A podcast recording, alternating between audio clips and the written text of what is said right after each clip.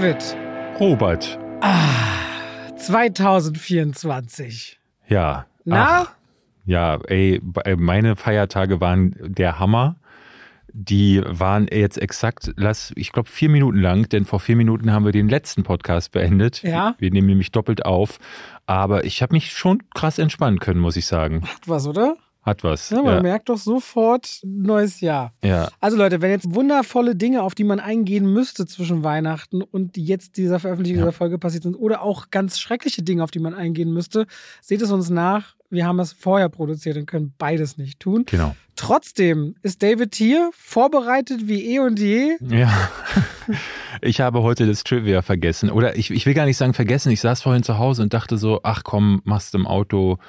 Und im Auto hatte ich keine Lust. Und das ist es heute Ich finde gewesen. es gut, weil damit habe ich dieses Jahr schon mal ein Gut. Wenn ich einmal sage, ah, ich habe kein Trivia, kann ich mal sagen, weißt du noch? So, ich Ich- starte mit einem Joker rein ins Jahr. Ich, ja, du startest mit einem Joker rein. Aber dann bleibt uns ja nichts anderes zu sagen als herzlich willkommen, zu zwei. wie Pech, Pech und, Und Schwafel. Schwafel. Aber wir reden ja heute über die Filme. Unter anderem vielleicht auch über Joker. Ich weiß gar nicht, wie lange wir unsere, wir machen ja Anfang des Jahres immer unsere Jahresvorschau.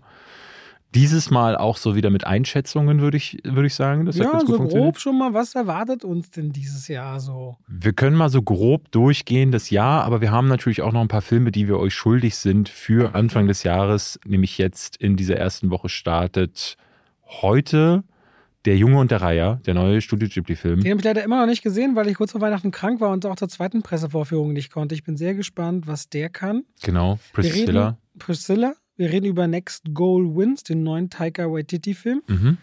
Und Das war's. Dann das war's und dann schauen wir über die Filme. Wir starten mal gemächlich rein. Ja, das ist ja, machen wir auch ja, ein ja. bisschen so. Leider auch, weil wir vorproduzieren, nicht zu die Schneegesellschaft und ich weiß ehrlich gesagt nicht, was sonst noch Ende des Jahres Wir kommt. holen auf, Leute. Kein Stress. Ja. Wir müssen ja erstmal alle lernen, wenn wir das Datum schreiben, eine 4 hinten ranzuschreiben. Das muss jedes Jahr erstmal dran Das ist gewöhnen. immer anstrengend. Erstmal die einfachen Dinge wirklich, ehe wir uns dann hier voll ins Filmchaos hineinwerfen. Worüber wollen wir denn als erstes reden, bei all diesen drei Filmen zur Auswahl? Ja. Sollen wir erstmal zu zweit reden? Weil ich glaube, Priscilla hast du ja auch nicht geguckt. Habe ich auch noch nicht gesehen. Nee. Wird wahrscheinlich ein bisschen auch ein trauriger Film sein, weil ich glaube, Elvis Presley an der Seite, das ist schon anstrengend, auch für sie gewesen immer. Ja, war's. Aber da reden wir über Next Goal Wins. Ja. Den könnt ihr nämlich gucken ab heute, dem 4. Januar im Kino. Leute, ich sag mal so, David kann ja mit Fußball nicht gar nichts anfangen, aber wenn immer ich irgendwie sage, ey, ich bin im Stadion, da rollt er quasi regelmäßig die Augen oder versteht nicht, warum ich zum Unionsspiel gehe oder Fußball gucke. Wobei er aber auch gesagt hat, er weiß schon, was abgeht. So Haaland kannte er im Sommer, weiß ich noch. Na, weißt du, wer gerade so der erfolgreichste Torschütze in der Bundesliga ist? Der teuerste Einkauf des Jahres? Harry Kane. Harry Kane. Weißt du, Ja. wo der spielt? München. Richtig. Ja. Das nimmst du dann aber doch irgendwo auf. Na, irgendwo schnappe ich diese Kleinigkeiten auf, weil, wie gesagt, zur Weltmeisterschaft schaue ich ja dann durchaus oder zur Europameisterschaft. Was haben wir nächstes Jahr? Also dieses Jahr, was haben wir dieses Jahr? Europameisterschaft. Ist er dabei? Denke, ja. Gina ist vielleicht sogar Freiwillige, die ist jetzt engagiert, äh, versucht dabei mitzumachen. Ja? Ja, ja, die Was brauchen heißt ja das? viele, die brauchen ja viele Freiwillige, ob das jetzt irgendwie. Ach, das ist die in Deutschland, ne? Unter anderem, ja. Ah, Die brauchen ja Leute, ne? Also wenn du Großveranstaltungen hast, die Wege weisen, die fragen ins Stadion, weil die kommen ja aus aller Welt, die Leute, oder die fotografieren und solche Dinge. aha. Kann man sich auch für, äh, und Gina ist ja auch als Wahlhelferin gerne mal unterwegs, das ist was, was sie so gerne macht und da will sie auch rund um die EM. Ja, na, werden. ja, ich, ich denke, ich werde das ein oder andere Spiel mal gucken, aber jetzt bin so deep bin ich nicht drin. Okay. Aber ab und zu tue ich was aufschnappen. Was ich nicht kannte, ist die Story von einem Spiel aus der Weltmeisterschaftsvorbereitung, glaube ich, 2018 oder 14. Nee, Nee? nee. 2001. Ah, 2001. 2001 hat amerikanisch Samoa Aha. gegen Australien in der Qualifikation für eine WM 31 zu 0 verloren. Mhm. Eine Niederlage, die es so vorher noch nicht gab. Dabei wurden aber über 50 weitere Torschüsse noch abgewehrt, muss man dazu sagen. Also Mhm. der Torhüter, der ein Trauma davon getragen hat, mehr oder weniger, hat auch viel gehalten, mehr als andere erhalten würden. Und trotzdem wurde diese Mannschaft nie aufgelöst. Die wurden in der Weltrangliste ewig als letzte mit ihrer kleinen Insel da irgendwo im Nirgendwo gelistet. Und 2014 wollen sie es aber nochmal versuchen. Wir wissen, Deutschland ist Weltmeister geworden, aber sie wollten versuchen, komm, wir werden nochmal bei der Fußball-WM uns qualifizieren. Und deswegen kam es zu, und das ist alles eine wahre Geschichte, dass der Trainer Thomas Rongen, der vorher in den USA tätig war, der wird gefeuert, beziehungsweise kriegt das Jobangebot, geh doch mal diese Mannschaft trainieren, die wirklich unterirdisch schlecht ist. Mhm. Und genau das ist die Geschichte Next Goal Wins, wo es im Grunde auch nur darum geht, dass man im Grunde hofft, endlich mal ein Tor zu schießen. Allein ein Tor zu schießen, das wäre das Erklimmen des Olymps. Und so geht dieser Mann auf diese Insel, die nach ganz anderen Uhren schlägt. Jeden Tag wird zu einer bestimmten Zeit innegehalten und gebetet oder in Trance verfallen. Und während er ein cholerischer, ehrgeiziger Kämpfertyp ist, sind seine Spieler wirklich, wirklich schwach. Ein Trainer, der eher auf Kuschelkurs ist, ein Manager, der an das Team zwar glaubt, alle nehmen auch gerne mehrere Jobs an, um weiter Fußball zu spielen. Die machen es eigentlich richtig, was man heutzutage vergessen hat. Die spielen das aus purer Freude. Mhm. Das ist es, worum es in Next Goal Wins geht. Mit Michael Fassbender als Hauptdarsteller und äh, von Taika Waititi. Taika Waititi. Also ja. Das ja, das ist so eine typische Aufstiegs- und Fallgeschichte, beziehungsweise eher so eine Underdog-Geschichte, so wie Cool Runnings. Aber anders als Cool Runnings ist es hier Wobei war es bei Cool Runnings nicht auch so, dass es so ein hoffnungsloser Fall ist. Also weil hier geht es halt nicht darum, dass so dann dass sich dieses Team dann doch plötzlich zur Weltmeisterschaft aufschwingt, sondern es geht wirklich nur darum, irgendwie den Tor zu schießen, vielleicht sogar ein Spiel zu gewinnen. Und daneben wird dann so ein bisschen in diesem Team erzählt über die einzelnen Charaktere, die ich durchaus mochte. Bei Michael Fassbender hatte ich am Anfang so dieses Gefühl, ihn nicht greifen zu können, weil er so ein bisschen arschig wirkte und sich das auch wenig aufgelöst hat bis zum Schluss. Und inzwischen sprenkelt Taika Waititi halt seinen Humor rein. Und der ist schwierig bis okay. Ganz viele Gags wollen einfach nicht enden. Und du hast immer wieder das Gefühl, dass auch so richtig schwache Gags. Es gibt im Trailer, der Trailer endet zum Beispiel mit einem, der dann so auch als Rausschmeißer aus dem Trailer genutzt wurde. Und ich dachte so, ja, es ist tatsächlich leider einer der Gags, die noch mit am, ja, oder die sind sehr bezeichnend für das, was in diesem Film kommt. Wirklich gelacht habe ich nicht, aber es ist so ein Feel-Good-Movie, das muss man schon sagen hauptsächlich aufgrund der Mannschaft, auch die Natur, die da vor Ort ist, bei, in amerikanisch Samoa. Man merkt einfach, dass da alles auch anders tickt. Mhm. So. Und da habe ich gerne zugeguckt, das mochte ich und habe auch so ein paar Elemente. Es gibt auch so den ersten Transgender-Spieler, der dann auch viel dafür getan hat, für die Anerkennung von LGBTQ im Fußballsport. Auch tatsächliche, äh, die tatsächliche Person, die Stunts gemacht hat im Film, ne? für, die, ah. für, die, für diejenige, die es gespielt hat. Ja. Und also, die heute auch in der FIFA Funktionärin ist. Und es hat Elemente, die echt gut sind, aber ich finde, dass Taika Waititi damit nicht so ganz umgehen kann und er vermischt das nicht so gut. Da ist mir manchmal zu viel Drama drin und wenn Drama dann kommt, dann, dann wirkt das wieder nicht, weil tonal ist das so ein bisschen all over the place. Aber insgesamt fand ich ihn unterhaltsam genug. Ich finde das irgendwie, es menschelt halt einfach sehr in diesem Film, der immer wieder so die Frage stellt, wo wir ganz oft wahrscheinlich mit unserem äh, Karriere und manchmal auch sehr druckgeprägtem Alltag, dass wir doch vorankommen wollen und das und das erreichen wollen. Da ist diese einfache Einstellung, wenn die Figuren einen fragen so, warum denn eigentlich? Warum denn der ganze Stress? Ist irgendwie so niederschmetternd. Und das mochte ich an Next Goal Wins, die einfach sagen, hey, ruh dich mal aus wird schon, Sonne geht morgen wieder auf. Die hatte so eine sehr, etwas sehr Herzliches, was der Film mit, mit sich gebracht hat. Und deswegen habe ich ihn da gerne angeschaut. Das ist darunter auch so ein Drama rund um diesen Mann mit so einem enormen Foreshadowing immer wieder reingewoben, wo es ein bisschen too much wird. Gerade hinten raus, wenn er Figuren auch anders anspricht, sodass du sagst so, oh, okay, was will er hier gerade erzählen? Next Goal Wins ist ein Film, der nicht für Fußballfans ist, muss man ehrlicherweise sagen. Mit Fußball hat der Film nicht wirklich viel zu tun. Er ist süß. Es ist ein süßer Film, der aber definitiv nicht an die Qualität von einem Jojo Rabbit anknüpfen kann. Ja, there you go. Und auch nicht an Fünfzimmer-Küche Sarg. Nee, nee, nee. Also bei denen fand ich viel lustiger. Aber ja, kann man machen. Im Jahr der Europameisterschaft, wenn ihr gleich mal mit Fußball starten wollt, dann ist das euer Film. Dann geht's da, geht's da los. Wenn ihr jetzt aber eher sagt, ihr wollt lieber mit ein bisschen kuscheliger Musik, mit einer, einer Weißt du, wie viele Nummer 1 Hits der in Deutschland hatte? Zwei. Ein. Ein? Ein. Oh, ja. Und dann auch noch in einer der traurigsten. Nicht so einer der ganz großen Gassenhauer oder was auch immer. Äh, Only Fools Rush In oder was? In the Ghetto. Ah, in the Ghetto. In ah. the Ghetto. Also wirklich der, wo sie ihrem Kind kein Essen kaufen kann und geschossen wird und ah. so weiter. Also einer der traurigsten Songs von ihm ist der, glaube ich, einzige Nummer 1 Hit in Deutschland. Ja, Elvis Presley ist in. Pres weißt du noch das Trivia damals? Mit dem Wirbelsturm, den er überlebt hat als Kind? Nee. Nee? Nee, okay, habe ich vergessen. Tut mir leid. Aber so geht es mir. Wir haben häufig so Folgen, wo ich denke, haben wir das Trivia schon gehabt? Haben wir über dieses Thema schon gesprochen? Man weiß es häufig nicht mehr, aber das ist wohl nach Wie lange machen wir es? Drei Jahre jetzt. Wir sind jetzt im dritten Jahr. Wir sind wir jetzt haben im dann dritten Jahr. bald äh, drei Jahre geschafft. Ich habe letztens im Stream auch darüber geredet, weil Leute über den Podcast redeten. Da meinte ich, Mann, als ich angefangen habe, wie viele Leute geschrieben haben, ach, das wird doch keine sechs Wochen halten oder sechs Monate. Da meinte ich so, und schaut mal, wo wir jetzt sind und was für gute Freunde wir geworden sind. Ja. Fand ich sehr, sehr schön. Priscilla ist die Erzählung von dem, was eigentlich letztes Jahr Elvis versucht hat mit Bess Lerman oder vorletztes Jahr ist es ja jetzt schon.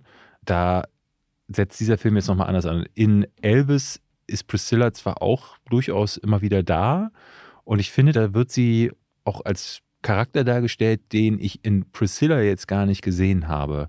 In Elvis von Bess Lerman hatte ich so das Gefühl, dass er sie kennenlernt, es ist so eine Liebe und sie gibt ihm viel Auftrieb und beide sind aber auch ein wirklich liebendes Paar.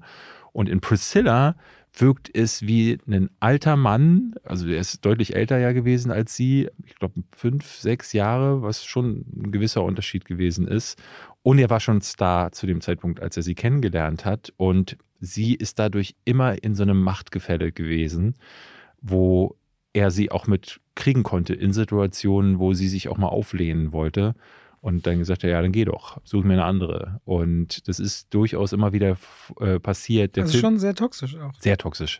Ja, das ist halt so ein bisschen die Frage, die ich mir während des Films gestellt habe. Ist denn das wirklich so gelaufen oder ist es jetzt einfach nur eine Perspektive, die dieser Film einnimmt und wo ist denn da die Wahrheit? Weil ich kann mir auch mal gar nicht vorstellen, dass sie nur die Frau, die daneben steht und wartet, dass er nach Hause kommt und hinnimmt, dass er irgendwelche Affären hat und hinnimmt, dass er ständig auch, das muss man auch sagen, der ist immer von so einem Club aus Männern umgeben.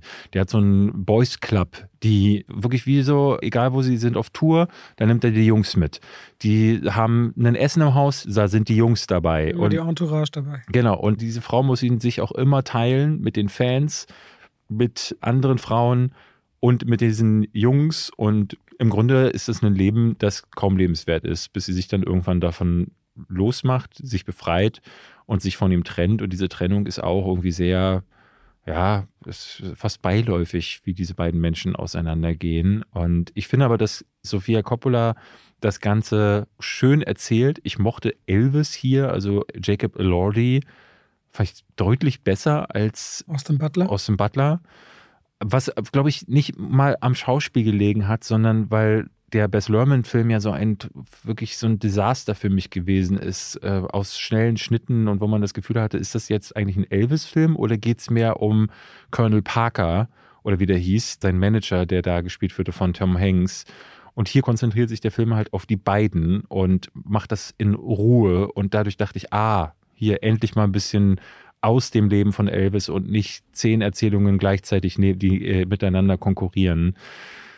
Ja, und deswegen, ich, ich fand ihn tatsächlich gut genug. Ich hatte so ein bisschen das Gefühl, so wirklich viel Charakterstudie ist es jetzt auch nicht, weil sie wirklich so das stille Liebchen ist, die wartet und hofft und bangt und traurig ist.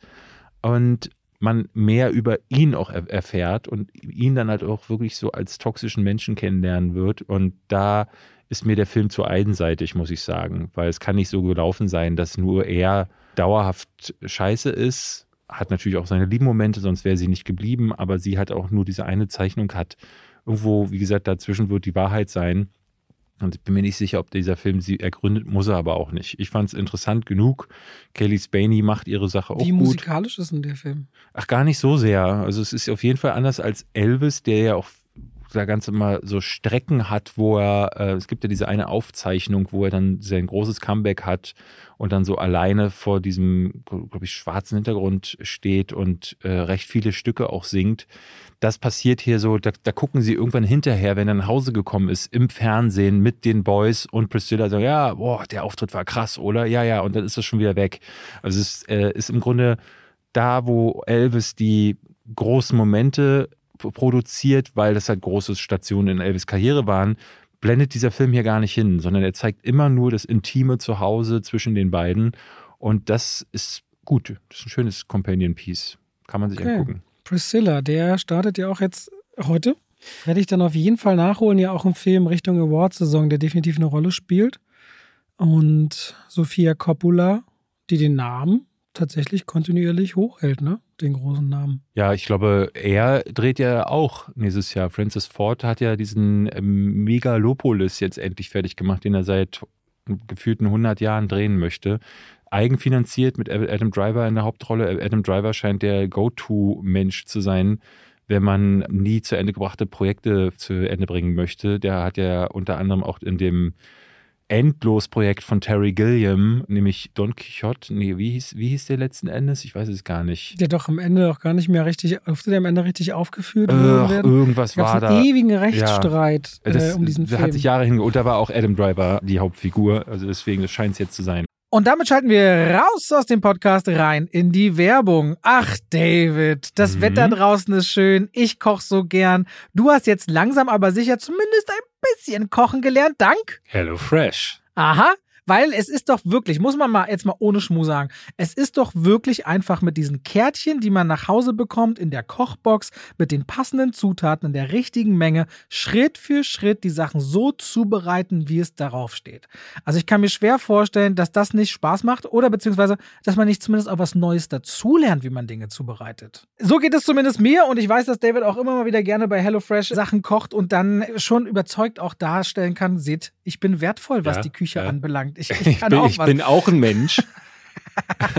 ich finde es immer wieder schön. Also jede Woche hat man 30 Gerichte oder mehr zur Auswahl. Man kann auch noch Toppings und Desserts und verschiedenste andere Sachen bestellen und sich quasi seine Kochboxgröße für zwei bis vier Personen zwischen drei und fünf Gerichten in der Woche auswählen und dann eben auch sich überlegen, will ich vegan, will ich vegetarisch, will ich Mischköstler. Es gibt so viele Sachen, die man danach sortieren und aussuchen kann und dann bestimmt man quasi an welchem Tag, zu welcher Uhrzeit will man es geliefert bekommen. Und ich habe bestimmt schon 40, 50 Kochboxen in den letzten Jahren und es hat bei mir immer alles sehr gut funktioniert.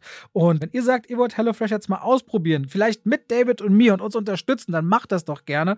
Und dann könnt ihr den Code HF also HF wie HelloFresh und Schwafel verwenden, wenn ihr euch bei HelloFresh anmeldet als Neukunde oder auch als ehemaliger Kunde. Und ihr findet auch nochmal natürlich in den Shownotes die passenden Links dafür. Und wenn ihr HF Schwafel verwendet, dann könnt ihr in Deutschland bis zu 120 Euro, in Österreich bis zu 130 Euro und in der Schweiz bis zu 140 Schweizer Franken sparen und der Versand auf die erste Kochbox ist auch noch kostenlos. Es ist einfach, es ist schnell und die Rezeptkarten, ich hebe die auch immer auf. Da hat man immer Inspiration, wenn man Gäste hat und sagt, heute koche ich mal was ganz Feines. Habe ich mir selbst überlegt. Danke an HelloFresh an der Stelle, viel Spaß damit und damit schalten wir raus aus der Werbung zurück in den Podcast. Dann der Jetzt Junge bin ich sehr, sehr gespannt, weil der Trailer sieht ja gigantisch aus. Rund ja. um einen kriege ich das gerade zusammen, um einen Jungen, dessen Mutter bei einem Bombenangriff stirbt, mhm. der vom Land in die Stadt dann muss, aber da überhaupt nicht. Andersrum. Der vom Stadt äh, aufs Land muss. Mhm. Okay, und da überhaupt gar nicht in sein Leben reinfindet, bei Onkel und Tante oder sowas in die Richtung? Nee, sein Vater hat überlebt. Ah, Vater. Und, der hat eine äh, neue Frau. Der hat eine neue Frau. Ja. Und das ist ausgerechnet die Schwester der Ex-Frau, auch sehr seltsam. Also seine Tante. Ihre Tante, ja, genau. Und seine Tante. Von einem Jungen. Die Tante. Achso, ja, ja, ja, der Junge, ja, ja. Mhm. Ich dachte, du meinst den Mann. Ja, und dann auf diesem Anwesen wird da ihm dann äh, relativ schnell ein Reiher begegnen. Und dieser Reiher kann sprechen. Und so nimmt das Ganze seinen Lauf. Eine Geschichte, die dann irgendwann über Abschied nehmen natürlich erzählt, ne, von Liebenden. der Reiher verkündet, glaube ich, auch, dass die Mutter noch leben würde, glaube ich. Ja, er behauptet es zumindest, stellt sich aber schnell heraus, dass der Reiher ist auf jeden Fall keine gute Kreatur. Okay. Ähm, aber das wird bei Studio Ghibli, aber auch vor allen Dingen Hayao Miyazakis Film, ist das eine Geschichte, die du wirst am Anfang nicht vorhersehen können, wo die hinläuft. Da ist gefühlt alle paar Minuten ist eine Situation, die wieder was völlig Neues aufmacht und immer wieder überrascht. Ich weiß nie, was kommt als nächstes. Das finde ich total toll bei diesen Filmen, weil dann eine Kreatur, die eine Junge freundet sich mit Reiher an, wäre ganz easy gewesen, aber stellt sich heraus, in dem Reiher lebt ein kleiner Mann und der Mann ist ein Arsch und der arbeitet aber für einen anderen Mann und dann wird dann später so ein dimensionsübergreifendes Ding mit Wellensittichen daraus und lieblichen Wesen, aber auch erschreckenden Wesen. Das ist ein Film, der auch wieder Horrorelemente hat. Er ist nicht so gewalttätig wie Prinzessin Mononoke, aber er hat durchaus Momente, die erschreckend sein können, wir Kinder. Deswegen ist es eigentlich wieder was, was ich eher für äh, an ein bisschen erwachsenere richtet. Und ich finde aber, dass er das wieder toll macht, weil am Ende dann auch gesellschaftskritische Themen angeschlagen werden und Miyazaki auch ein bisschen über sich selbst erzählt. Also das, was dem kleinen Jungen hier passiert, ist ihm zum Teil, glaube ich, auch passiert, so wie ich das mitbekommen habe. Und es geht am Ende auch da um, um Staffelstabübergabe, äh, ein bisschen auch ums Auf Wiedersehen sagen. Was ja ein Thema von Miyazaki ist, dessen letzter Film mir ursprünglich vor Jahren, ich glaube, The Wind Rises hieß er. Und jetzt ist das der letzte Film und dann hat er dann plötzlich angekündigt, ah nee, Moment, er will vielleicht doch sogar nochmal einen machen. Und ich kann nur sagen, ey, es wäre so schön, wenn der einfach ewig lebt, weil das ist, also diese Filme möchte ich nicht missen im Kino. Man hatte ja jetzt mit diesem, ich glaube, hieß der Aria und die Hexe oder so, der vor zwei Jahren kam in 3D von seinem Sohn Goro Miyazaki, der ein absolutes Desaster war. Und ich glaube, danach oder irgendwie auf, aus irgendwelchen Gründen hat er dann gesagt, okay, jetzt mache ich hier, hier nochmal einen. Und ja, diese Filme sind fantasievoll, sie sind zauberhaft, sie sind schräg und erschreckend. Ich finde, das Einzige, was ich hier nicht so gut fand, war, dass der Ne, das ist ein bisschen konträr zu dem, was ich sage, nämlich, dass es ein überraschender Film ist, aber ich habe auch das Gefühl gehabt, er findet den roten Faden nicht so ganz. Und er. Ähm, Doch, grad, das kann man ja, ist ja eine Balance. Ne? Ja, ja. Gerade gegen Ende hatte ich das Gefühl, dass er mir dann zu wenig klar gemacht hat, wo will der jetzt eigentlich hin? Und dann wirkte er ein bisschen sprunghaft und Szenen wirkten tatsächlich fast, als wären sie geschnitten worden. Es gab so Momente, wo ich dachte, hä, wie ist denn diese Person X von A nach B gekommen? Und da geht so ein bisschen diese, diese Fantasie von Miyazaki ein bisschen mit ihm durch, weil ich das Gefühl hatte, dass dann wieder Welten aufgebrochen werden. Und ich, ich glaube, ich mag so die lineareren Filme. Und zu denen gehört ja sowas wie Prinzessin Mononoke auch schon gar nicht. Oder Ponyo zum Beispiel, den ich auch sehr mochte von seinen späteren Werken. Aber die sind immer noch linearer als das, was äh, der hier macht. Deswegen, das ist ein kleiner Kritikpunkt. Auf jeden Fall reingehen, wie ich finde, ein erstes Meisterwerk in diesem Jahr. Ich meine, Poor Things ist auch dieses Jahr für die Leute ziemlich früh dann da. Mhm. Das startet ja schon mal ganz gut rein. Ich weiß, ich hatte dir vor, weiß nicht, zwei Wochen ein Reel geschickt oder ein TikTok oder irgendwas. Ich weiß nicht, ob du dich daran erinnern kannst, wie man Miyazaki sieht, wie er bei Studio Ghibli da rumläuft und sagt, er fühlt, wie das alles zerfallen wird mhm. und wie das kaputt gehen wird. Es war sehr traurig, so einen Mann zu sehen, der quasi vollumfänglich begreift, dass sein Lebenswerk zu Ende geht.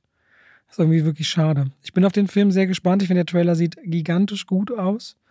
Und für mich wieder ein Schritt Richtung Anime dazu zu lernen, was es da alles Tolles gibt. Insofern ja, freue also ich mich darauf. Von denen kann man eigentlich nicht genug gucken, wie ich finde. So, Leute, jetzt haben wir über drei Sachen ja schon geredet, die dieses Jahr ganz frisch raus sind. Schauen wir doch mal, wie wir es öfter machen am Anfang des Jahres. So aufs Jahr, was da so gibt, worauf wir uns freuen. Was sind die größeren, die kleinen Dinge? Bei vielem weiß man, also gerade bei kleineren Filmen weiß man immer noch nicht, A, werden sie überhaupt in dem Jahr kommen und werden dann manchmal auch erst so relativ spontan platziert, sodass, wenn ihr jetzt diese Folge meinetwegen sechs Monaten hört, vielleicht einiges davon nicht mehr ganz stimmt oder wir aus eurer Sicht Dinge vergessen haben. Ich würde sagen, wir springen mal in den Februar, weil Januar kommt jetzt A nicht wirklich was. Wie The Beekeeper? Naja. also Poor Things sei bitte einmal kurz erwähnt. Den, ja, über den haben wir so über den grünen Klee gelobt. Genauso wie The Holdovers auch noch ein kleinerer Film ist, die beide Award Awareness haben, dass man die zumindest Kommt der Ende Januar? Ja. ja. ja. Okay. Holdovers, genau den, den würde ich auf jeden Fall noch anmerken. The Beekeeper, glaube ich, werden wir euch sagen können, wie der ist. Aber Jason David. Ja, aber David Ayer weiß ich nicht. Alles gut. Ich würde mal im Februar jetzt nicht über, ich würde eh nicht über alles sprechen, aber zum Beispiel Argyle finde ich furchtbar, den Trailer.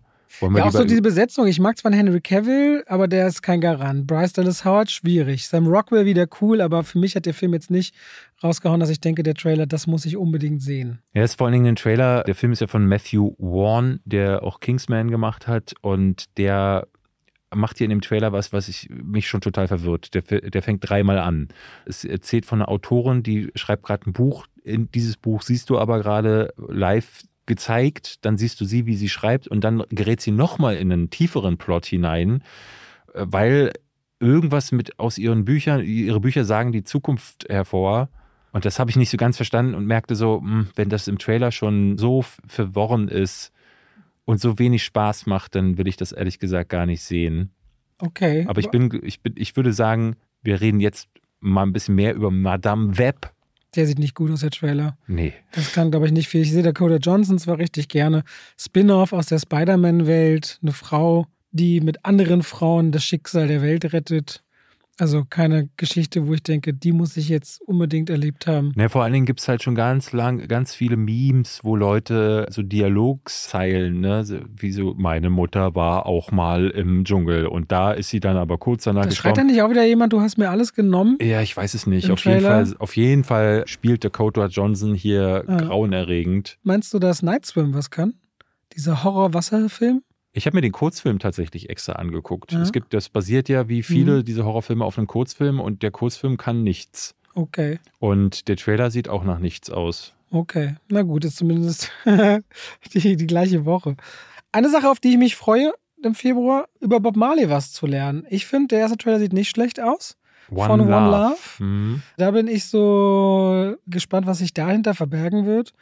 Ja, ähm, geht um Bob Marley und der, ja, und sein, welches Album, wie heißt dieses bekannte Album, weißt du das? Das im Kopf? Nee. Es geht um ein besonderes Album und um dessen Entstehung und die Zeit danach. Aber ich, da, da, da musste Vielleicht ich. One Love? Nee, nee. Auf jeden Fall, äh, da dachte Mal ich. Ein Hund namens Marley? Exodus. Ah ja. Auf jeden Fall wollte ich, dachte ich beim Trailer so, oh, über Bob Marley bin ich gerne mehr, mehr dabei, was äh, dazu zu lernen. März? Nee, nee. 29. Februar. 29. Februar? Da kommen zwei Knaller. Was denn? Steht hier gar nicht. Oder das ist hier anders geschoben, aber Dune Part 2? Nee, kommt im März. Nee, 29. Februar. Also gut, ich bin in der englischen Liste. Ja, ja, ach so. Ach so, der wurde in Deutschland zwei Tage. Ah. ah, ja, ja. Okay. Okay, wir haben hier Dune Part 2 das ja. ist natürlich eine der ganz großen Erwartungen, die wir im letzten Jahr für mhm. uns so drauf gefreut haben. Da sieht selbst der dritte Trailer schon wieder gut aus. Den habe ich extra nicht mehr geguckt. Ich will jetzt nichts mehr sehen. Ja, ja. Aber das Ding, glaube ich, das, äh, da freuen wir uns beide extrem drauf. Ich finde die Marketingmaschinerie, die jetzt ja gerade anspringt, finde ich wieder hilariously scheiße. Nicht nur, dass die, dass Timothy Chalamet überall gerade, ne, war ja eh durch Wonka, wurde jetzt durch jede Sendung ge, gejagt, aber in ich glaube, in Call of Duty, im neuesten, kann man jetzt Charaktere aus Dune spielen. Und da dachte ich so, wow. Oh, dann mal gucken, wann Fortnite danach zieht. Ja, wahrscheinlich. Und äh, hoffentlich kann man da keine Charaktere dann aus Zone of Interest spielen. Zone of Interest, ja, das, äh, das, äh, ich fände es so schön, wenn sie den Sandwurm, wenn der spielbar wäre, oh, wenn du den, den reiten könntest als Reittier. In voller Länge. Ja, ich, ich glaube, das wird toll da sind wir uns, glaube ich, beide einig. Das ist das, was Zack Snyder mit Rebel Moon gerne wäre. Ist nämlich so eine Science-Fiction-Oper. Ich bin sehr gespannt, wohin das jetzt geht. Und noch gespannter bin ich, ob äh, Denis Villeneuve da vielleicht sogar noch einen dritten Teil machen kann. Ja, und wir haben ja auch, jetzt muss ich mal ganz kurz gucken, wir haben ja noch ein Spin-off als Serie die wird wahrscheinlich bei Sky kommen. Ja, Prophecy über die Bene Gesserit. Ah. Gibt es eine Spin-off-Serie, wahrscheinlich 2024. Okay. Also dieses Jahr. Und äh, ich weiß nicht, ob das ein HBO im Original ist. Auf jeden Fall wird das Dune-Universum auch noch erweitert. Ich habe gerade ganz kurz erwähnt, am gleichen Tag bei uns noch im Februar, David wird es vielleicht, nee, international ist glaube ich schon gestartet, The Zone of Interest. Ah. Der zweite große Film mit Sandra Hüller neben Anatomie eines Falls über die Familie Höss die an der Grenze, direkt an der Grenze zum Konzentrationslager Auschwitz lebt, während des Zweiten Weltkrieges. Der Mann ist der Lagerkommandant und es geht um das alltägliche Leben, während sich hinter der Mauer der menschliche Abgrund so tief auftut wie nie in der menschlichen Geschichte. Kameraarbeit soll super interessant sein, weil das wie Überwachungskameras aussehen soll. Also ich finde den Trailer ganz, da wird es mir ganz anders, wenn ich den sehe. Ich bin auf The Zone of Interest extrem gespannt. Mhm. Extrem gespannt. Geht mir ähnlich, ja. Wegen mir können wir jetzt wirklich in den März rüber wechseln. Gut, dann äh, im, im März, hast du das Teaserbild oder jetzt vielleicht sogar den Teaser gesehen zu dem neuen Adam Sandler-Film Spaceman? Na, das ist er und warte, warte. Das ist er und super spannende Besetzung vom Tschernobyl. Regisseur, glaube ich. Das, ja. Glaube ich. Ja, ja. Und sie, Mann, das ist doch richtig gute Schauspielerin. Sag mal kurz, sie ist. Carrie Mulligan, Carrie Mulligan. Paul Dano ist mit dabei. Ja. Isabella Rossellini und ist wohl ein Drama. Das heißt, äh, auf Netflix sehen wir mal wieder Adam Sandler in einer, in einer nicht lustigen Rolle und da kann der ja da durchaus was. Deswegen äh, würde ich den mal hier erwähnen. Es basiert auf einem Buch, ist ein Science-Fiction-Drama, also hat irgendwie mit einem Weltraummann tatsächlich zu tun Gucken wir mal. Gibt es aber noch nicht viel Bewegtbild, außer diesen ersten Teaser, der jetzt erschienen ist. Ich habe mir den Trailer zu Kung Fu Panda gar nicht angeguckt. Weißt du eigentlich, wann May December rauskommt für uns in Deutschland? Nee. Der Netflix-Film hat nee, der keinen. Der hat noch keinen deutschen Start, glaube ich. Ah, okay. Kung Fu Panda 4 Trailer. Also ich mag Po und den Nudeltrauben. Ich mag diese Reihe gerne. Der Trailer jetzt sagt mir noch nicht so viel. Wer trifft im Grunde auf all seine alten Feinde, weil er auf ein Chamäleon trifft und das kann alles imitieren und Kräfte quasi von einem nehmen. Ja. Deswegen, ich mag Kung Fu Panda gerne und DreamWorks macht für gewöhnlich sehr herzliche Filme. Hier bin ich noch ein bisschen verhalten. Ja, das sind mir alles zu viele Fortsetzungen. Deswegen, ich habe mir den, ich habe nicht mal mehr Lust gehabt, mir einen gratis Trailer anzugucken.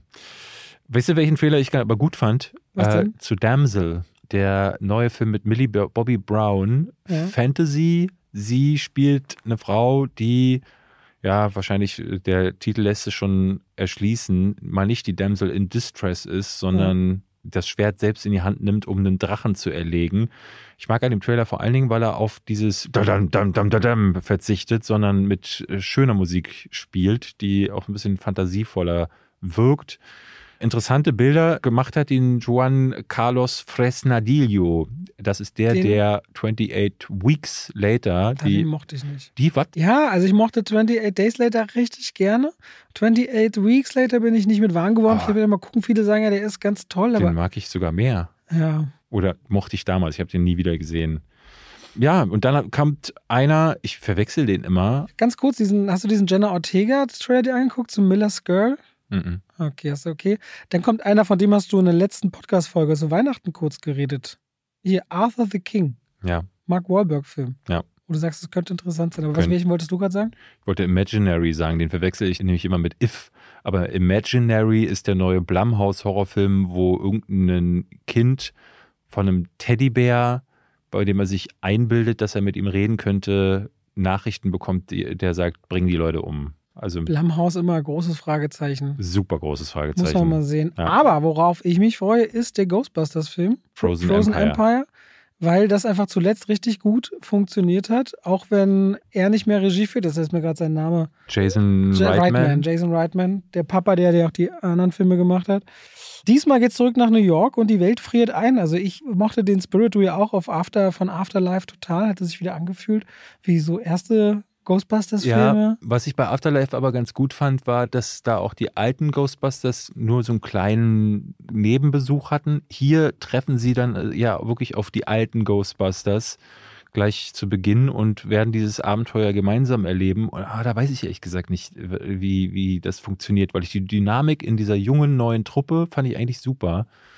Wenn jetzt diese alten, grantelnden Männer dann da irgendwie sich immer dazwischen mischen, naja, mal gucken. Ich bin noch nicht so hyped, muss ich sagen. Ich mochte den Vorgänger sehr, aber wenn ich jetzt einen Daumen vergeben würde, würde ich den eher in die Mitte halten. Hast du noch was im März? Ja, Mickey 17. Da, äh, Das ist der neue von Bong Joon-ho, ah, der Parasite. nach Parasite jetzt mit Robert Pattinson ein Buch verfilmt. Das ist ein Science-Fiction-Buch, hieß im Original Mickey 7. Geht um einen Mann, der auf so einem verlassenen Mond Ist das nicht dieses Ding, wo man ihn so in so einer Röhre liegen sieht? Ja, ja, genau, Trailer? unter anderem ja. Und äh, er muss halt ganz gefährliche Aufgaben machen, denn wenn er stirbt, dann kann man einfach einen seiner Klone wieder zum Leben erwecken. Und irgendeines Tages beschließt einer dieser Klone, nämlich wahrscheinlich Mickey 17, er will aber nicht mehr sterben und versucht jetzt in dieser Umgebung zu überleben und ja, um quasi um sein Recht auf Leben auch zu kämpfen. Kann ich mir unter Bong Joon-ho einfach nur toll Und vorstellen. Robert Pattinson ist halt immer spannend. Genau. Deswegen, da bin ich sehr gespannt drauf. Ich glaube, eine Sache, auf die du nicht so gespannt bist, ist Godzilla X Kong, Ja, The New Empire. ja. Den Trailer fand ich auch wieder so, der lässt genau darauf schließen, was der letzte Teil ja auch schon gemacht hat. Einfach kunterbunte Popcorn-Scheiße mit Hohlerdemüll und das ist halt nicht das, was ich möchte von Godzilla und das ist auch nicht das, was ich von King Kong möchte. Aus diesen erschreckenden Monstern, was man jetzt bei Minus One ja wieder gesehen hat, was funktionieren kann, wird da einfach. Das ist so, kennst du noch MTV Celebrity Deathmatch von früher, Ja, wo Knetfiguren gegeneinander Knetfiguren, geboxt haben und dann war immer mal ein Witz drin und immer mal ein, ein äh, blutiger Finishing-Move und dann war die Folge auch schon wieder vorbei, so wirkt das. Das ist halt einfach ganz billiger Schrott, der einfach super teuer Ja, ist. zumal aber dieses Monsterverse ja eigentlich mal nicht uninteressant gestartet ist. ne? So ein bisschen, bisschen Ja, schade. äh, die beiden, beiden Franchises, also Kong, Skull Island war echt gut, Godzilla war echt gut. aber zusammen. Zusammen geht gar Wenn sie nicht. dann Trailer zusammen rennen, sieht sie komisch Äh, aus. Richtig schlecht. Freust du dich auf den Amy Winehouse-Film? Ist das Mm. was, wo du sagst, mal sehen, Back to Black? Ich hatte jetzt nur Bilder gesehen und das Casting wirkt so, als hätten sie da wieder jemanden gefunden, der sehr, sehr nah an dem dran ist, wie sie auch wirklich ausgesehen hat. Das ist nicht uninteressant. Die Schauspielerin kenne ich aber nicht. Aber Amy Winehouse ist wahrscheinlich eher was für meine Frau, die viel mit ihr verbindet. Ich verbinde mit ihr nicht wirklich Aber so was. um den Dreh kommt ja für dich ansonsten auf Netflix dann. Re- Endlich Rebel Rebel, Moon Moon, 2. Folge 2, ja. Discargiver, auch so ein Ding, worüber wir letztes Mal gar nicht gesprochen haben. Diese Edgelord-Dialoge und Schreibe auch. Was heißt denn da? Ich, ich habe da jetzt ein paar Mal aufgeschnappt und merkte wieder, oh, ich war zu voll zu googeln, aber ich stecke auch nicht drin. Edgelord. Edgelord ist so eine Internetbeschimpfung im Okay. Grunde. Das wird so über Leute gesagt, die ähm, ne, so besonders edgy sein wollen und dann gerne auch mal so eine konträre Meinung haben oder so darkes Zeug. Und Edgelord wird dann halt so, sind dann so Teenager in der Regel. Und es gibt auch gerne so Sketches, habe ich letztes Jahr einen sehr schön gesehen von einem meiner Lieblings-YouTuber, der meinte, äh, so wenn du 15 bist und dein erstes Buch konzipierst, weil du auch mal eine tolle Fantasy-Geschichte schreiben willst, dann schreibst du so Charaktere, die eigentlich du selbst sind. Der Hauptcharakter hat dann natürlich Muskeln und die heiße Frau, die dann auch so, die verliebt sich sofort in ihn und die Dialoge sind alles natürlich Klischees und es, das, das ist so Edgelord-Writing. Und Figuren heißen dann Life-Giver oder Scarbringer und das ist also das ist halt einfach schlimm. Und deswegen äh, ich bin sehr gespannt, wie habe ich letztes Mal schon gesagt, was äh, Rebel Moon dann wohl erzählen wird. Wenn er all das versucht aufzuholen, was er im ersten Teil verpasst hat zu erzählen, dann muss der ja sechs Stunden gehen. Werden wir sehen. Ein Film, auf den ich mich freue, wo ich aber glaube, das wird nicht so deins, ist The Fall Guy. Da habe ich Angst vor. Weil ich fand Ryan den Trailer Gol- auch nicht gut. Mochtest du nicht? Nee, gar nicht. David, Auch wieder wegen des Trailers. Die Prämisse könnte interessant sein, aber was ich bei dem Trailer sehr interessant fand, die eigentliche Prämisse des Films erzählte erst im letzten Drittel des Trailers. Also es geht am Anfang viel um ihn und Emily Blunt. und äh, Stunts an Film. genau, also er, er ist ein Stuntman. Haben wir schon gesagt, so auf ein Colt für alle Fälle, Colt Sievers. Ja, Ryan Gosling spielt einen Stuntman und irgendwie im Trailer zeigt man, er war mal verliebt in Emily Blunt, aber jetzt nicht mehr. Beide streiten sich und dann irgendwann im Trailer kommt dann, ah, da gibt es diesen Star, gespielt von Aaron Taylor Johnson mal wieder, der ist verschütt gegangen und er soll den jetzt finden. Und er sagt dann im Trailer, ja, aber warum denn ich? Und dann sagt eine andere F- Person, ja, weil du halt ein Stuntman bist. Und ich dachte so, hä? Das ist die Prämisse des Films und dann endet der Trailer. David Leach hat mit Bullet Train ja was Gutes gemacht, aber der sieht scheiße aus. Also da geht bei mir der In Daumen nach David unten. Leach I Trust. Also ich Okay. freue mich drauf, ich bin gespannt. Ich glaube, der könnte was können. In den März wurde ja geschoben, nee, wir sind ja schon im April, in den im April wurde Challengers geschoben. Den haben wir letztes Jahr schon besprochen. Auf den Zendaya-Dreiecksbeziehungs-Tennisfilm, ne? genau, von Luca Guadagnino, der, Der- gut sein soll, wie man schon den haben Der ja schon zuletzt gesehen. äh, Bones and All gemacht hat und davor Call Me By Your Name. ja. Ob der das zweite Buch mal machen wird? Gibt ja einen zweiten Teil, der auch sehr gut sein soll als Buch. Ja, das Problem daran war ja, die haben wohl ja darüber nachgedacht und dann hat Army Hammer ja auch Und dann angefangen. besetzen sie ihn um. Ja, wer weiß. Jonathan Majors könnte ihn ja spielen. Civil War, da hast du mir neulich noch den Trailer geschickt. Der neue A24-Film von einem meiner liebsten, ich will nicht Lieb Lieblingsregisseure, aber mit Annihilation äh, hatte und auch Ex Machina hatte Alex Garland für mich zwei richtig krasse Dinge Ist das ein abgeliefert. Aprilfilm? Der steht hier für April äh, Okay. auf dem Programm. Ob der auch noch in Deutschland so starten wird. Civil War erzählt, ja, Bürgerkriegsähnliche Zustände. Ein bisschen so, als hätte nach Leave the World Behind, den wir neulich vorgestellt, Ich glaube nicht mal Haben- Bürgerkriegsähnlich. Das ist Bürgerkrieg. ja, Bürgerkrieg. Ja. Und als hätte da jemand die Kamera angelassen und weiterlaufen lassen und erzählt das jetzt aus. Und das finde ich nicht unspannend. Mit durchaus einigen, ne, Kirsten Dunst ist dabei, Kaylee Spaney, die Priscilla-Darstellerin. Also es sind ein paar Leute dabei, die nicht uninteressant sind in der Geschichte, die von A24, ich glaube, in ihrem teuersten Film Die bisher habt ihr ja letztens auch erst gelobt als, oder beziehungsweise ist es, ist es sie in Priscilla die Hauptdarstellerin? Carrie Spaney? werden. Kaylee Spaney. Das ja. ist sie, ne? Mhm. Was ist denn mit If? Mochtest du da den Trailer? Ich finde die Idee eigentlich ganz süß, ne? Eine Art Foster Home einen Gnadenhof zu machen für eingebildete Freunde, die man dann vergisst später im Leben, die sonst vielleicht auch böse werden, weil sie einsam sind. Aber du bist ja nun kein Fan von Ryan Gosling, äh, von Ryan Reynolds. Nee. Was, bist du raus bei dem Trailer oder sagst du? Ich, Bei ich, John Krasinski, dem traue ich schon was zu, dass er da eine herzliche Geschichte erzählen kann. ich fand den Trailer halt so, äh, er hatte am Anfang dachte ich kurz so, hm, kann das was werden? Aber je länger der Trailer ging und die Wahl der Musik und die Wahl der Szenen, die genutzt wurden, das sah alles so nach Klischee aus. Das ist irgendwie wieder diese Auflösung von das, was man erwarten könnte. Und ich dachte so, ach, die Prämisse ist eigentlich, die ist ja frisch, die ist ja neu. Das ist so wie Monster AG, aber mit ausgedachten Kreaturen. Und dann dazwischen noch so ein Vater-Tochter-Ding zu erzählen, kann ja funktionieren, aber es wirkt echt ein bisschen kitschig, muss ich sagen. Mir hat er nicht gefallen. Okay. Ein Film, wo wir uns beide, glaube ich, sehr drauf freuen, ist Furiosa. Mhm. Auch wenn er im Trailer äh, ein bisschen an vielen, an ein wenig wenigen Stellen deutlich digitaler aussieht, als es bei Fury Road der Fall war. Ja, sehr künstlich. Ja, Anya Taylor-Joy, ich sehe sie richtig gerne. Chris Hemsworth bin ich immer. Ich habe von so vielen gehört, dass sie den da richtig gut finden. Mal ganz anders. Ich bin immer so, mh, fühlt sich für mich nicht richtig an, da Chris Hemsworth zu sehen. Ich war einer derjenigen, die das meinten. Ich fand es erstmal interessant, ihn so zu sehen. Aber ich gehe mit. Ich bin mir nicht sicher, ob der ausbrechen kann aus dem, was er immer macht, weil er ja echt kein guter Schauspieler ist. George Miller inszeniert zumindest die Vorgeschichte von Furiosa, die wir als Charlize Theron in Fury Road gesehen haben. Also einer der Filme, die ganz dolle ankreuzen, der aber Gefahr laufen kann, an zu hohen Erwartungen auch zu scheitern. Ja, ja. Der, ich meine, Fury Road war auch deshalb so gut, weil der so viele Jahre später nach Mad Max äh, jenseits der Donnerkuppel kam und dann halt neue Bilder, neue Geschichte, neue, äh, ne, alles irgendwie neu. Er wirkte wie so ein Mad Max im, für das neue Jahrzehnt oder Jahrtausend. Und der hier bedient sich bei so vielem. Es ist wieder Immortan Joe dabei, es sind wieder diese gleichen, ne, was so schön war, war diese Welt, die er gebaut hat, die du vorher noch nicht kanntest, die ja auch einfach nur in diesem Wasteland stattfand. Und diese komischen, kultähnlichen Zustände, wo sie sich dann Metall an die Zähne sprühen, bevor sie sterben. Und all das wird man jetzt nochmal sehen und nur als Vorgeschichte. Und bei Prequels bin ich leider mal so ein bisschen, ah, braucht es das wirklich? Auch wenn ich die Geschichte von Furiosa schon gern wissen möchte.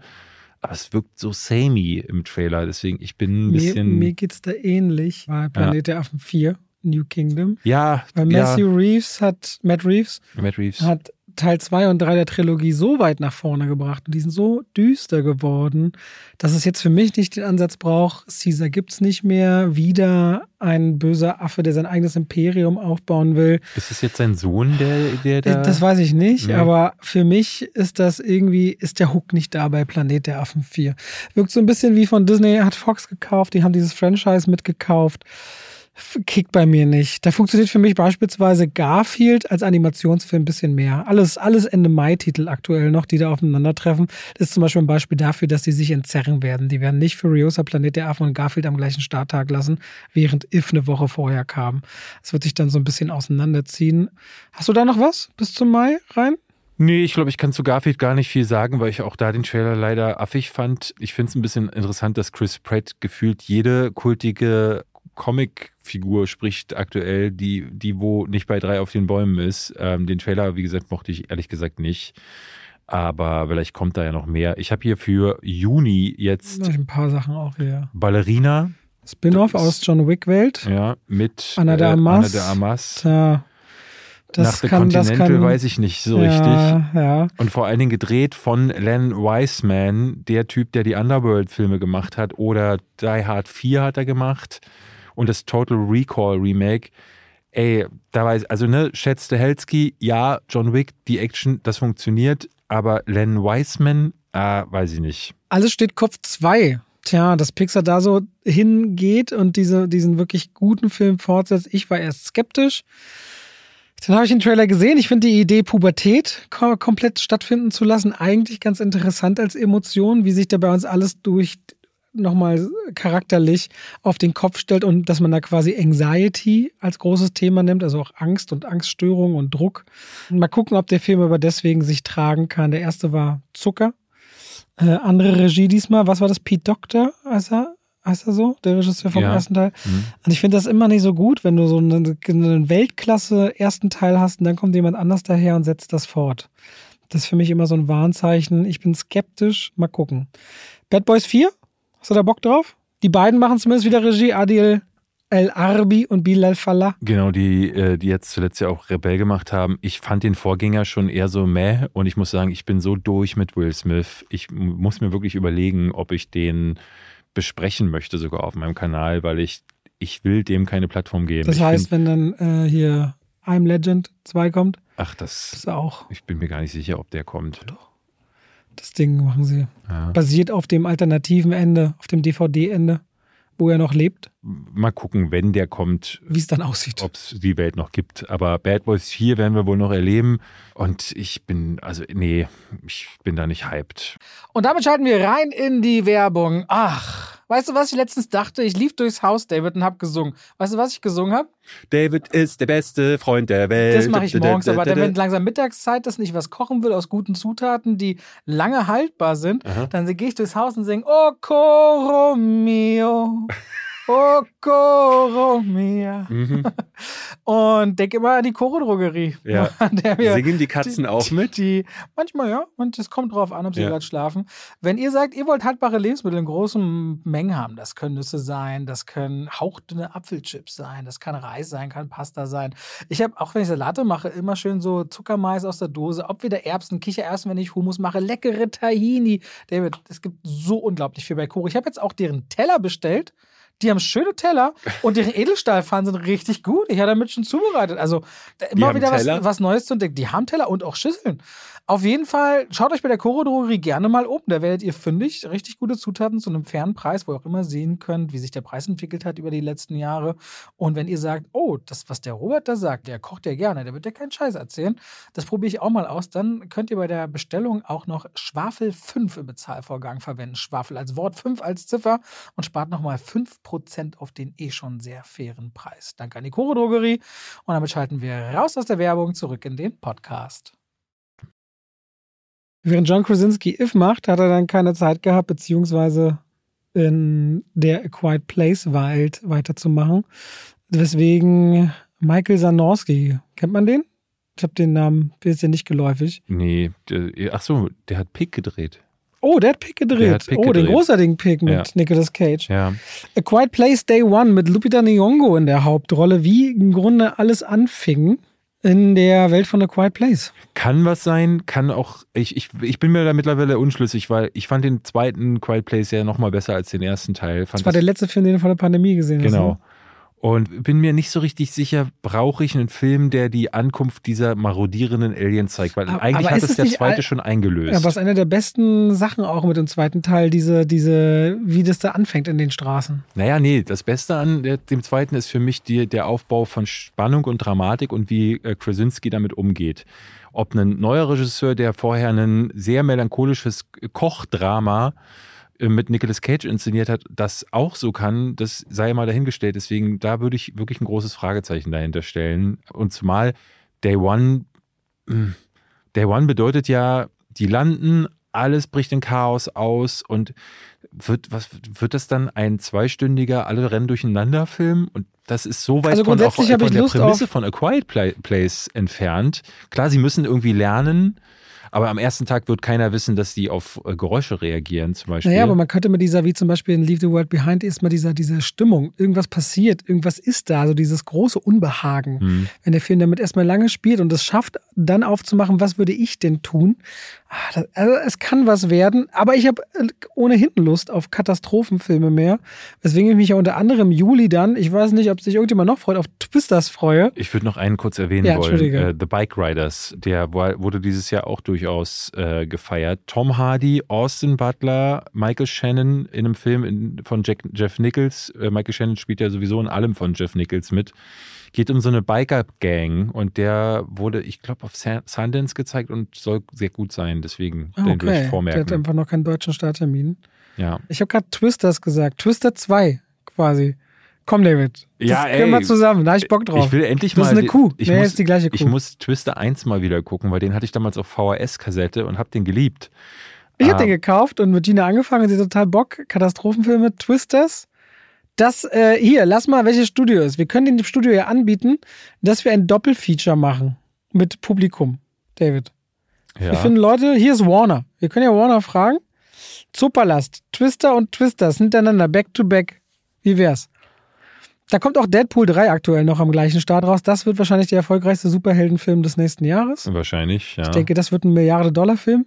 Meinst Äh, du? Wolverine und Deadpool zusammen.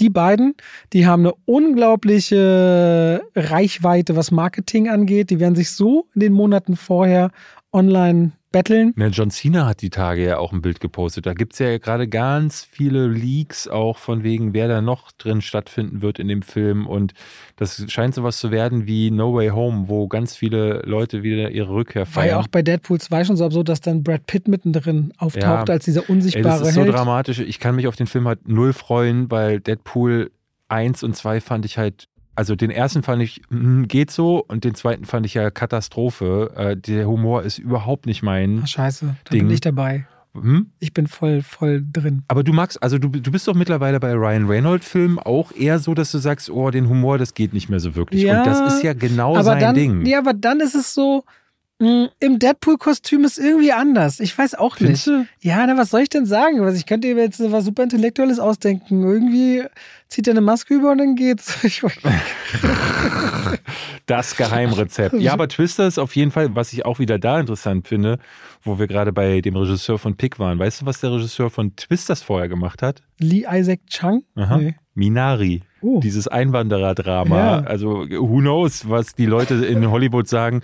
Ich bin mir mittlerweile nicht mehr sicher, Vielleicht geht es um Wirbelstürme, die in der Menge der globalen Erderwärmung zu viel werden und Ey, deswegen- vielleicht ist das auch eine Sache, die von Marvel Schule macht, dass die, die haben sich ja bewusst kleine Indie-Regisseure genommen und haben die auf ihre großen Tentpole-Filme gesetzt, weil die nicht widersprechen.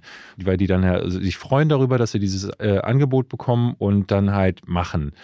Und vielleicht ist es hier auch so, weil ich, also wer guckt Minari aber das und kann denkt, ja auch gut, kann aber es kann aber besser funktionieren, weil sie ja nicht in so ein Korsett vieler Filme rein müssen. Ja, aber es funktioniert bei Marvel halt nicht so gut. Ich will das jetzt nicht auf die übertragen, aber es ist so verwunderlich, dass so Filme, die so ganz anders waren und jemand so im Indie-Segment was ganz Kleines gedreht hat, plötzlich dann, ne, also wer guckt Minari und denkt, der Typ würde sich bei Twisters doch mega machen. Also, weiß ich nicht. Ja, aber andererseits, wenn du in einem Film, der, wo du schon ganz klar weißt, okay, die Katastrophe und es gibt Wirbelstürme, das weißt du ja. Mhm. Da kannst du jetzt irgendeinen Regisseur nehmen, der das genau so macht. Oder sagst dir, komm, wir können doch noch die Chance nutzen, da vielleicht ein bisschen sogar eine Geschichte zu integrieren. Weißt du? ja. Und dass du sie mal mit so einer Perspektive, so wie bei Crawl beispielsweise, wo du dann auch die Tochter wirklich spürst, die ihren Vater retten will. Okay, ich einfach unverbesserlich vier, da brauchen wir, glaube ich, nicht. Das ist nicht unbedingt so. Nee. Im August soll dann ja ein Film starten von einem unserer Lieblingsregisseure. Eli Roth bringt nämlich Borderlands. Borderlands. Hast du das Spiel mal gespielt? Nee. Ja, es ist ein Loot-Shooter, sprich, du schießt und schießt und schießt im Grunde Diablo mit Waffen. Mhm. Ähm, und Aber First Person? äh, First Person, genau. Es gibt da eine Kreatur, die Claptrap heißt, die ist so ein Roboter-Ding. Und es Mhm. ist, ähm, ich glaube, da scheiden sich die Geister. Die einen finden, es ist die nervigste Kreatur der Videospielgeschichte und die anderen sagen, geht so. So die Büroklammer wie bei Word. So ein bisschen wie die Büroklammer bei Word, kann man fast so sagen. Und die Geschichte ist auch so durchzogen von Humor. Der würde sich in einem Ryan Reynolds-Film ganz gut machen. Ich bin damit nicht warm geworden, vor allem im zweiten Teil. Und da hat Eli Roth gesagt, da machen wir einen Film draus. Da haben wir jetzt skurrilerweise Leute wie Kevin Hart, Kate Blanchett, Jack Black, Gina Gershon, äh, Jamie Lee Curtis, Florian Munteanu, die haben da alle zugesagt. Das heißt, es ist schon durchaus star besetzt. Aber ich glaube, das wird richtiger Scheiß. Vor allem, da gibt es ja dann eine große Fangemeinde, die auch richtig draufkloppt, wenn das Ding nicht liefert. Ja. Craven the Hunter, da bist du gar kein Fan von. Aaron Taylor Johnson. Naja, der, der Trailer sah so hm aus, aber soll sehr gewalttätig sein. Ich habe eigentlich Lust darauf, um Ja? zu gucken, wie gut der da, ja, wie brutal der wird. Aber die Sony-Filme, wie ja auch Madame Web, ich weiß. Madame also, Web nicht, Craven the Hunter vielleicht. Ja? Was mit Beetlejuice 2 ist das was, wo du sagst, Tim Burton willst du? Oder du sagst eigentlich schon lange das nicht mehr. Es gab Tim Burton bis zu einem bestimmten Punkt und danach hat es dich verloren. Ich weiß es ehrlich gesagt gar nicht, weil es gab ja mal diese, so ein Drehbuch, das ist lange Zeit durch Hollywood gegeistert. Das heißt, ich glaube, glaube Beetlejuice Goes Hawaii oder so. Und da dachte ich immer, das ist ja so abwegig, diesen düsteren Charakter aus dieser düsteren Welt äh, zu picken und dann in dieses sonnendurchflutete Hawaii zu setzen. Das hätte ich gern gesehen und ich bin gespannt, ob sie das verfilmen. Ich glaube aber, so ist es nicht. Aber Michael Keaton geht bei mir immer. Und wenn Tim Burton auch so die Bildaufbauten, also gerade dies, das Setdesign aus seinen alten Tagen wieder aufkochen lässt für Beetlejuice, dann wäre ich dabei. Aber ich würde vermuten, dass es von CGI durchsetzt wird. Und ich weiß nicht, ob es diesen alten Charme dann nochmal zurückbringt. Ich bin mir auch unsicher, ich, ich habe jetzt gerade nicht gesehen, sind, ah, hier, Winona Ryder ist wieder mit dabei, aber leider nicht Gina Davis und Alec Jenna Baldwin. Ortega ist noch dabei. Ja. Musical im Oktober, David. Äh, Ich wollte noch ganz kurz sagen, Trap, der neue Film von M. Night Shyamalan startet. Ich wollte es mal erwähnt haben. Ich sehe bei dir das. Nein, nein, äh, Knock at the Cabin war wieder ein besserer. ja, Insofern, Speak. No Evil, das Remake zu dem Film, den wir beide jetzt gesehen haben. So früh kommt es, ich war gerade schon irritiert, so früh kommt dieses Remake dazu. Ja. Ja, ja, mit James McAvoy, der quasi hier den Vater spielt. Ich Ja. weiß gar nicht welchen von beiden. Auf jeden Fall, wenn ihr Speak No Evil gesehen habt, könnt ihr ihn euch nächstes Jahr nochmal angucken. Es gibt ja nur einen Vater. Ah ja. Im ah, Grunde? hm. Im Grunde. Und hier steht für August noch, und ich glaube, der startet auch bei uns im August, der Film, auf den ich am meisten gespannt bin, nämlich Alien. Und der zweite Titel ist wohl Romulus. So richtig klar ist das nicht, weil ich habe gestern wieder eine offizielle Liste von Disney gesehen, da wird Fifth Alien-Film geschrieben oder New äh, Untitled Alien Movie, irgendwie sowas.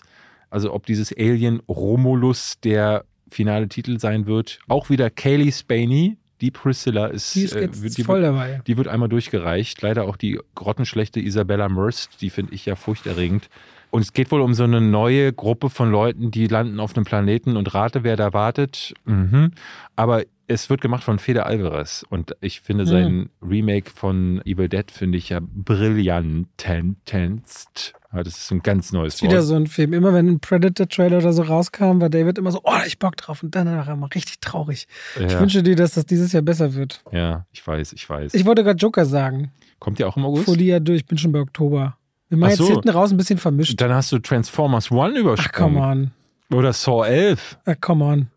Ja, das, tatsächlich kommen die raus, aber was wollen wir da jetzt? Also, möchtest du darüber reden, David? Ja, bei Transformers One finde ich nicht uninteressant, dass es ein Comicfilm ist. Es ist ja ein Animationsfilm. Das freue ich mich bei Herr der Ringe drauf, nächst, äh, dieses Jahr auch. Wie hieß denn der? Äh, War, War of the Rohirrim. Um, um was Und die gehören zur richtigen Lore. Es geht um dieses Volk der Rohirrim, die auch, das ist tatsächlich von J.R. Tolkien alles niedergeschrieben. Das ist quasi all dieses, was wir im zweiten Teil sehen. Äh, um dieses Volk, glaube ich, geht es da. Und was für ein Krieg, weiß ich nicht. Aber ich hatte auf jeden Fall von Experten in Interviews gelesen, dass sie darin tatsächlich die Figuren sehen, die im Mittelpunkt stehen sollen, die auch ihre Geschichten haben. Und da sagen sie, das könnte richtig gutes Ding Ich werden. fände es super, wenn sie Ralf Bakshi wieder rangeholt haben. Einfach nur, um die Leute abzufacken. So, ich äh, war jetzt hier bei Joker. Ja, ich. Musical? Äh, nein. Todd Phillips, nein. Ich bin hin und her gerissen. Ich bin ja nicht der größte Fan vom ersten Joker. Ich finde ihn gut, aber längst nicht so genial wie viele andere. Bei dem hier habe ich gleichermaßen Angst, dass er nochmal ein Step nach unten ist. Aber ich finde das so wild, was sie da planen mit Harley Quinn, aka Lady Gaga, und das so ein bisschen als Musical aufdrehen wollen. Ah, gucken wir mal. Ich hatte mit Eve von Moviepilot neulich auch eine lange, lange Diskussion über äh, ne, was, wo ich meinte, das macht für mich keinen Sinn am Film und wo er sagte, ja, aber er, Eve interpretiert total viel in diesen Film hinein und das kann man, weil der Film diese Interpretationsebene zulässt, aber ich bin da so, ah, weiß ich nicht, ist Todd Phillips vielleicht der intelligenteste Mann oder der dümmste Mann der Welt? Und davon, von der Antwort auf diese Frage hängt äh, für mich Teil ab, 2 ab. wie der Teil 2 werden wird. Was sagst du? Also ich finde, dass Lady Gaga sowohl bei House of Gucci als auch Stars Born eigentlich ein ganz gutes Händchen hat für doch interessante Drehbücher und Figuren. Hm.